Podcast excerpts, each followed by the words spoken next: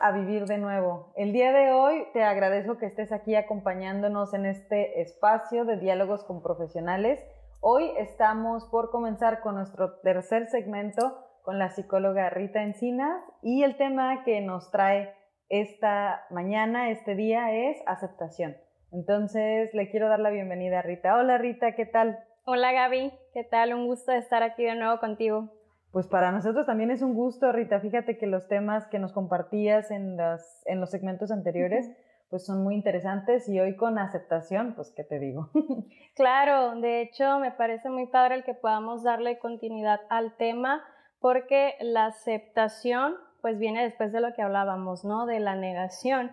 Pero hay que comenzar primero, ¿qué es aceptación? Porque a veces aceptar es como decir sí o dar por sentada las cosas, pero en realidad la aceptación va a ser un proceso, un proceso para poder reconocer, para poder accionar también. La aceptación en este proceso de rehabilitación de lo que venimos hablando no implica solamente decir, ok, lo acepto y ya, sino de qué manera vamos a accionar y es lo que vamos a estar eh, dialogando, ¿no? Más adelante, incluso en otra cápsula más a detalle pero en este segmento vamos a enfocarnos eh, qué implica aceptar y cuáles van a ser esos procesos. Ok, muy bien. Pues entonces, Rita, empezamos.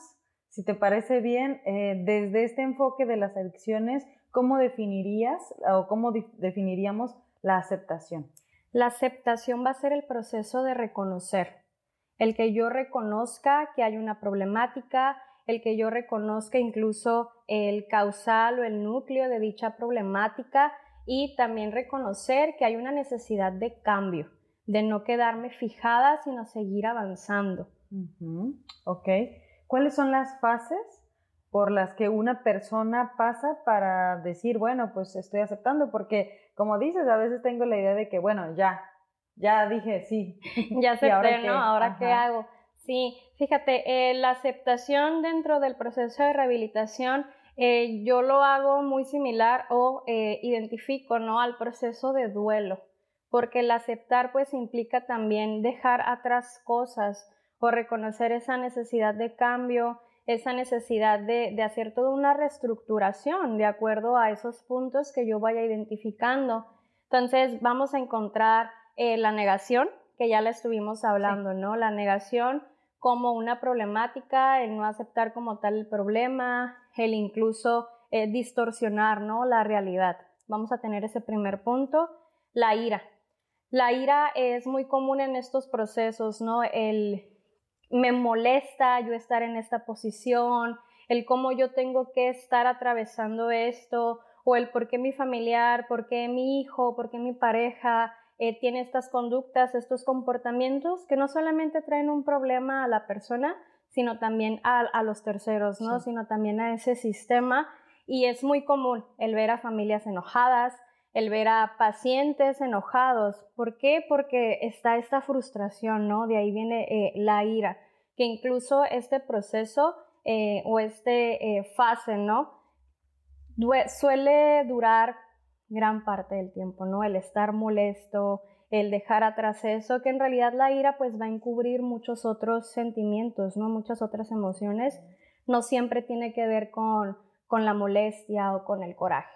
Ok. Rita, fíjate, ahorita este, se me hace muy atinado cómo lo aterrizas con, la, con las fases del duelo, porque es un duelo. O sea, cuando tú dejas de consumir una droga, cuando estás dejando todo este personaje atrás, pues una parte de quien es consumidor del adicto muere. Y tiene que morir a toda una vida y tiene que hacer muchas renuncias. Entonces definitivamente es un duelo.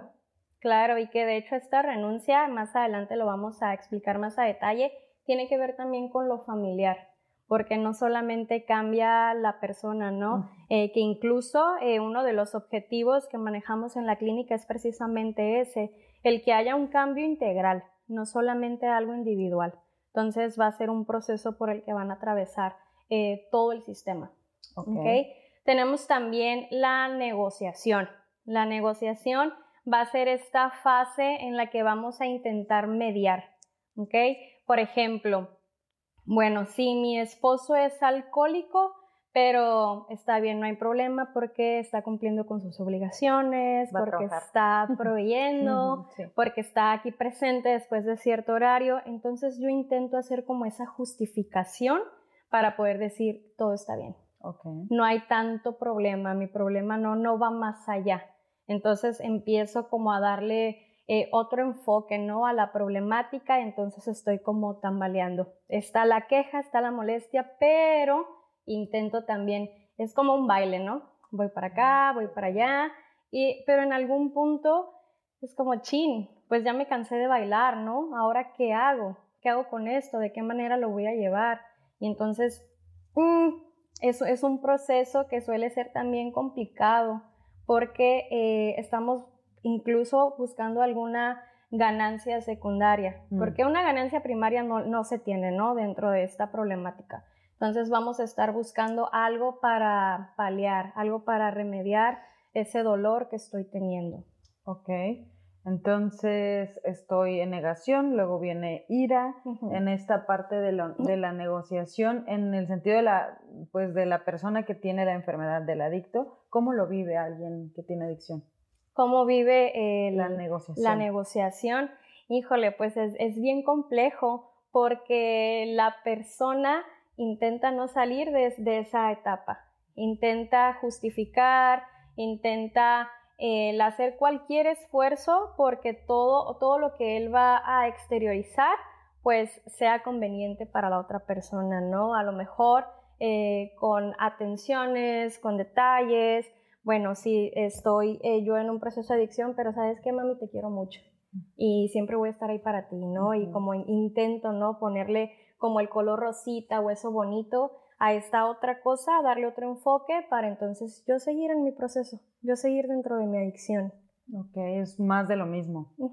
Sí, solamente le vamos poniendo como otra definición, ¿no? Y se le van añadiendo estas características ahora sí que un tanto aversivas. Bien. Y cuando estamos en esa eh, negociación podemos pasar también a una fase que es el, el autoengaño, ¿no? ahora sí que van a estar como muy ligadas, ¿no? El autoengaño en el todo está bien, no pasa nada, yo puedo resolverlo solo o no necesito, ¿no? De alguien más para que pueda darme a mí esta resolución o para que yo pueda generar un cambio. O yo sé que con todo mi amor y todo mi cariño y todo mi esfuerzo, eh, mi familiar va a poder cambiar, va a poder salir de esto. Cuando la realidad es que no. La realidad es que eh, implica un proceso de derrota también, el aceptar que nosotros no podemos solos, el que se necesita de un profesional, de un especialista para poder hacer este cambio, porque que incluso, ¿no? Si haces una, una retrospectiva, perdón, si ves todo el panorama, pues implica también, ¿no? Ir viendo esas deficiencias. Ok, oye, y qué, qué importante esta última parte que mencionas, sobre todo para la familia, porque a veces se piensa, ¿no? Y ya lo hemos dicho antes, que es este el que está mal y él es el que tiene que vivir todo el proceso y se tiene que derrotar, pero también tú como familiar, o yo como familiar, o quien sea como familiar, tiene que decir, vivir esa parte de la impotencia y derrotarse. Derrotarse y darse cuenta de la manipulación, darse cuenta de los juegos que se están jugando dentro de la familia y decir, pues aquí va, o sea, romper esta negación, esta, perdón, este, eh, ¿cómo se llama? La negociación turbia, ¿no? Sí, que de hecho uno de los primeros pasos del programa no es el derrotarte, la humildad, el aceptar que tú no puedes solo. Entonces, que fíjate, ¿no? Qué importante el yo verme en esa vulnerabilidad, que creo que es lo más difícil, ¿no? El yo verme como vulnerable, porque es lo que siempre estamos evitando, ¿no? el no tocar esas fibras dolosas, el poder hacerlo por nosotros mismos, el salir adelante. Entonces, el que tú digas no, no puedo, el que realmente abras los ojos y veas esa barrera gigante que está enfrente de ti, pues es un proceso complicado, es un proceso difícil que de hecho eh, hay algunas investigaciones que nos dicen eso, ¿no? El 90% de las personas que es usuaria de droga o que tiene alguna problemática en cuanto a la adicción no llega a un tratamiento no llega a un grupo de autoayuda tampoco. Entonces, imagínate el porcentaje tan grande de personas que no se están atendiendo, que no están haciendo un cambio. y que no solamente implica el, ok, ahí están, sino toda la problemática que eso conlleva. Sí, a nivel familiar y a nivel social, porque imagínate, el, está el consumidor y el consumidor con las actitudes, con los comportamientos, está dañando a muchísimas personas a su alrededor, la familia, su vecindario, y, así nos vamos, ¿no? Una crisis humanitaria. claro, ¿no? Que no solamente se queda en lo familiar, sino que traslapa, se va moviendo hacia otros espacios. Entonces es muy importante incluso que nosotros como profesionales en esos espacios, ¿no? Podamos compartir la importancia de que se puedan adherir a un tratamiento, de que se puedan adherir a un programa. Okay. Y cuando ya podemos abrir los ojos, cuando ya estamos dándonos cuenta eh, de que el autoengaño no es suficiente, de que yo ya no puedo, por más que le quiera poner un montón de curitas, ya no se puede, es entonces que pasamos a esta etapa de, de aceptación, cuando ya nos derrotamos. Pero, y ahora viene lo importante, ¿no? no siempre va a haber personas que pueden hacerlo por sí solos. Entonces de ahí viene, ¿no? ¿Qué rol tiene eh, la familia? ¿Qué rol va a tener en, la implicación del proceso de aceptación? Ok. Eh, es que ahorita que estás diciendo eso, no hay personas que lo van a hacer siempre así como por su propio... Sí, definitivamente, porque la adicción no nada más es un tema este, moral, es una enfermedad en donde está este, hay una parte del cerebro que no funciona adecuadamente, o sea, los impulsos, alguien que padece o que vive con adicción no los maneja. Está dañado a nivel orgánico, entonces en, este, en este tipo de casos, Rita, ¿cómo es que participa una familia? Eso va a ser bien importante y va a ser crucial en el proceso de rehabilitación porque entonces implica que la familia pueda reconocer que hay una problemática ya tenemos este primer punto en el que reconocemos que hay una problemática, pero ahora no solamente a nivel individual, no solamente con una persona, sino también es aceptar esas eh, debilidades o esos déficits que va a tener el sistema en el que a lo mejor no hay una buena comunicación y por eso ni me enteré que mi familiar tenía una problemática. A lo mm. mejor siempre hemos sido una familia disfuncional o ya traemos cargando traumas generacionales o incluso a nivel genético también, ¿no? Hay una carga ya en cuanto a ello que no se toma consideración. Entonces, implica que la familia también tiene que posicionarse eh, como un parteaguas de la problemática y también del proceso de rehabilitación. La familia va a tomar ese papel eh, de soporte. La familia va a ser ese soporte, pero tiene que ser un soporte que esté bien cimentado porque si entonces la familia no trabaja tampoco, la familia no sana heridas emocionales, la familia no acepta la problemática, la familia no se para en el espejo y ve qué hay de este lado, pues entonces ese soporte va a estar como medio flojito, ¿no? Y en cualquier momento, pues se puede caer. Ok.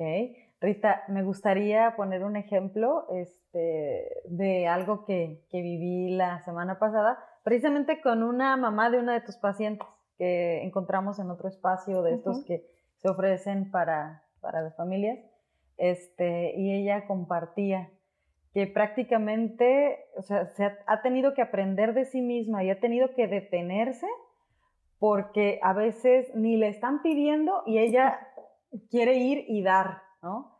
¿Y cuántas veces no pasa esto si yo no soy capaz de mirarme y de ver desde dónde estoy dando?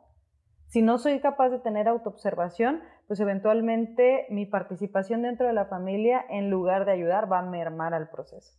Exacto, y que incluso ahorita eh, retomando un poquito, ¿no? Las fases o el proceso de aceptación no siempre es lineal.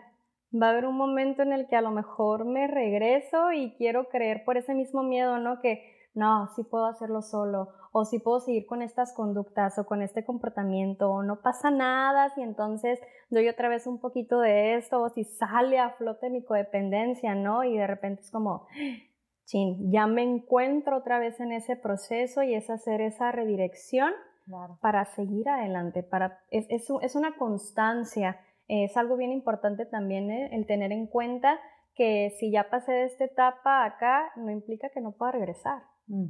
Es importante también el tener eso en cuenta. Sí, y es precisamente lo que compartió, o sea, la importancia de ella trabajar en sí misma, de continuar en proceso, para poder acompañar, porque entonces es automático, o sea, ya son los pensamientos, los comportamientos, las conductas arraigadas por años, que entonces a veces las estoy haciendo y desde la inconsciencia no sé ni qué onda y lo estoy repitiendo. Entonces, pues sí, muy, muy importante el que también yo como familiar o como alguien que acompaña a un adicto me pueda estar mirando. Sí, porque eh, la problemática no viene únicamente eh, de una persona, ¿no? no viene de manera aislada. La mayoría del tiempo, o al menos lo que yo he visto en la consulta, es eso, que todas, todas esas partes van teniendo otras problemáticas que suman, que suman a la adicción, que suman a la enfermedad, a la codependencia, a esos procesos o estas distorsiones cognitivas. Entonces es el, el poder aceptarnos. Yo también necesito estar en rehabilitación o yo también necesito llevar un proceso de recuperación. Entonces, la familia va a formar parte eh, de ese camino. Ok. Y finalmente, Rita, me gustaría poder ir aterrizando esta pequeña cápsula eh, y que nos hables de lo que implica estar viviendo en aceptación. Uy, es, es, muy complejo porque el vivir en aceptación implica reconocerme a mí como una persona, un ejemplo, ¿no? Bueno, yo soy una persona que siempre está pensando en la perfección, que siempre está dando esta imagen, ¿no? De, sanidad, de funcionalidad. Mm. Entonces, el reconocerme a mí en el, oye, no soy eso que estoy externando, no soy esa imagen que he creado o esto, ¿no? Que estamos demostrando al exterior, pues implica también hacer un cambio y el decir como, chin, yo también tengo que hacerlo. Yo también tengo que llevar un proceso, yo también tengo que llevar una constancia. Entonces va a implicar el aceptar, como te decía, ¿no? estos déficits, estas debilidades, el reconocer qué cambios tengo, qué voy a hacer en mi sistema y que eso es muy difícil porque eh, si con lo que ya estamos acostumbrados es muy difícil el desaprender, ahora como familia, ahora como sistema, el aprender otras maneras, incluso suele haber a veces como cierta resistencia. Es algo también que se va a dar dentro del proceso de aceptación, resistencia al cambio, resistencia a aceptar, resistencia al identificarme como tal. Entonces estamos hablando de que no solamente eh, va a ser un proceso en el que va a ser todo bonito, ¿no? Sino es un proceso que también va a doler. Es un proceso que, nos va a tomar tiempo y es algo que a veces las familias no toman a consideración, no es como ya, en este tiempo que yo considero que es el adecuado de acuerdo a lo que yo espero, entonces ya, yo en este tiempo ya estoy listo y ya sané y ya acepté y ya cambié y ya estoy recuperado, cuando no es así. Va a llevar eh, ciertas pautas, va a llevar cierto seguimiento, va a llevar un tratamiento que es constante. Y el aceptar también que tenemos que vivir en esa constancia a veces suele ser muy cansado, suele ser incluso agotador cuando estás en esta primera parte, ¿no? De la aceptación, hasta que empieza a cambiar esa percepción, hasta que empiezas a darte cuenta realmente de esa necesidad como algo positivo para ti y no tanto desde la negatividad. Entonces es aprender también a soltar esa carga emocional que tengo de acuerdo a todo lo que se va despertando en el proceso e ir cambiando ese enfoque, ¿no? De hecho, le decía eh, hace unos días a uno de mis pacientes, es que imagínate que ahorita yo te digo, eh, enfócate en todo lo que sea gris. Entonces tú vas a empezar a ver lo que es gris, lo que es gris. Y de repente dices, wow, si hay mucho que es gris, ¿no? Y en automático ya no estás viendo el dorado, ya no estás viendo el verde, no estás viendo otros colores. Entonces es aprender a mover ese foco, es aprender a decir, ok, bien, ya no me voy a enfocar completamente en estas dos cosas que están mal, que a lo mejor me está generando algo, sí, pero me voy a enfocar en estas otras áreas de oportunidad, me voy a enfocar en esto positivo, porque de eso se va a tratar también, de trabajar y soltar, y vamos caminando. Y ese es el proceso de aceptación, el ir haciendo esos cambios, hacer un enfoque, ir soltando, ir moviendo, a lo mejor me tengo que regresar.